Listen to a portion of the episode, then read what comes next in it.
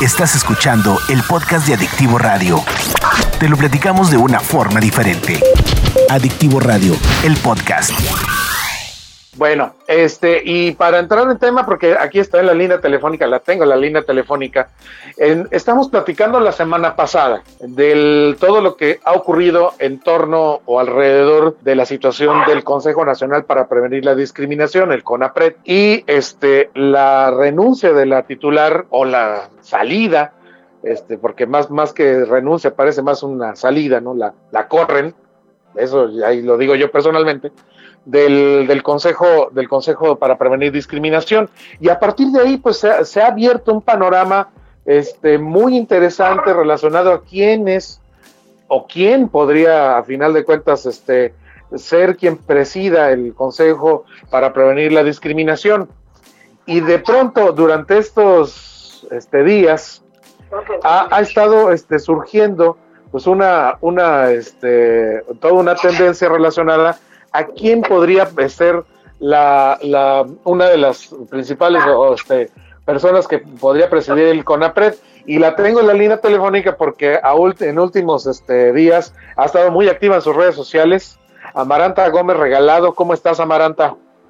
Benjamín, ¿qué tal? Buenas tardes, un placer. Buenas tardes. Oye, estaba viendo en tus, tus, publicaciones en los últimos días este, relacionado a redes sociales, este, precisamente diciendo que las condiciones están eh, presentes y vas este, posibilidades para participar por eh, quedarte en CONAPRED como titular. Sí, eh, en realidad en un primer momento, Benjamín, esta postulación nace de la idea y la propuesta de varios grupos y comunidades, ¿no? Eh, sobre todo grupos de diversidad, grupos con discapacidad y personas indígenas. Entonces, una vez que esto se lanza de alguna manera, bueno, pues eh, permito el día de ayer mi interés, por supuesto, manifestando que podría cubrir el perfil que debe, que lo que el presidente de la República eh, puso en la mañanera de que el CONAPRED, una vez de la renuncia de Mónica Macice, pudiese ser una mujer indígena quien liderara el, propio CONAPRED. A partir de ahí se ha dado toda esta eh, de los medios y demás y, hablar de mi, mi, posibilidad de candidatura. Hasta ayer sí hice formal mi renuncia por una cuestión de ética y de no conflicto de intereses porque yo estaba como asambleísta ciudadana dentro de CONAPRED. ¿No? junto con académicos como, o intelectuales como María Claire, Acosta, la defensora de derechos humanos, con Ricardo Rafael, politólogo y otros y otras. Y después, bueno, soy también parte de la coalición mexicana LGBTI, de donde yo era cosecretaria y he pedido eh, un permiso temporal para no tener esto, para no generar conflicto de intereses. Así que eh, sí, tengo manifestado eso. Entiendo que no es una tarea fácil, el escenario no, eh, más bien el escenario es complejo, no es una tarea fácil, porque, eh, vamos a decirlo, este desconocimiento o desacierto de desconocimiento del propio presidente ha debilitado de alguna manera la propia institución pero yo confío en que eh, de llegar ahí las comunidades deben de fortalecerlo. Yo creo que no importa la titularidad, lo que importa es que las comunidades hagan suyo con APRED para que hagan lo mejor posible por un lado. Por el otro lado, creo que traigo un bagaje de relaciones políticas, sociales y con las con propias comunidades para que esto se logre a pesar de los recortes presupuestales que, que están programados de alguna manera, que eso es otra situación que lo hace difícil.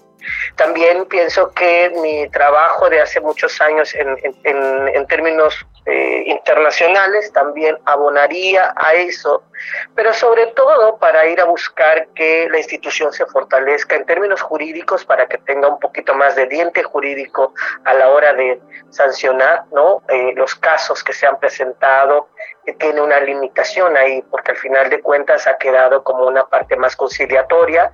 Y la verdad que la cultura del castigo tampoco me gusta, sin embargo sí hace falta un poco más de diente jurídico, seguir defendiendo el presupuesto y pues bueno, todo el tiempo muchas veces me he pasado en la Cámara de Diputados cabildeando situaciones, así que no me es extraño esa tarea que puede venir.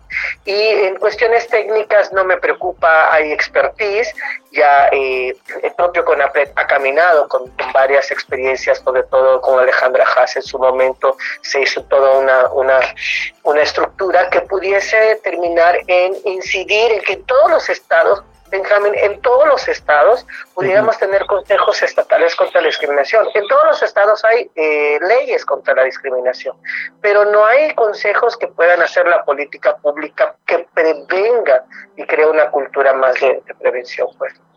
Fíjate, citando las palabras del presidente, dice, una gente con convicciones que realmente esté contra el racismo y la discriminación. Yo propondría a una mujer representante de los pueblos indígenas porque los más humillados de México, los más vilipendiados, los que han padecido más el racismo en México han sido los indígenas. Y luego dijo, hay mujeres en las distintas culturas originarias con mucha convicción que sabrán defender esos derechos, que no haya racismo, que no haya clasismo, que no haya discriminación. Solo los que han sentido humillaciones saben lo que debe hacerse. Pero si no hemos padecido la discriminación de racismo, de clasismo, de humillaciones, tenemos una actitud distinta. Eso dijo el presidente. Cuando leí esto, ahí con todo respeto, luego personalmente, me acordé de ti, Amaranta. Sí, mira, la verdad es que mucha gente dice, me, estaba escribiendo y decía, oye, te acaban de, te acaba de escribir el presidente, me decía. Entonces, eh, pero bueno, es una responsabilidad. Sé que otras compañeras muy valiosas indígenas también están compitiendo. Está Marta Sánchez Néstor, que es de Guerrero, que fue secretaria de Asuntos Indígenas en el gobierno perredista provisional que hubo. Sé que habían propuesto a Eufrosina Cruz, creo que ella no aceptó. Eh, creo que está, estaba una compañera, Yasnaya, no recuerdo su apellido, pero ella también declinó está una compañera que ha hecho un trabajo extraordinario, Marcelina Bautista, sobre trabajadoras del hogar. Creo que están proponiendo a Larisa, no recuerdo el apellido también, que es actual secretaria de Asuntos Indígenas de la Ciudad de México.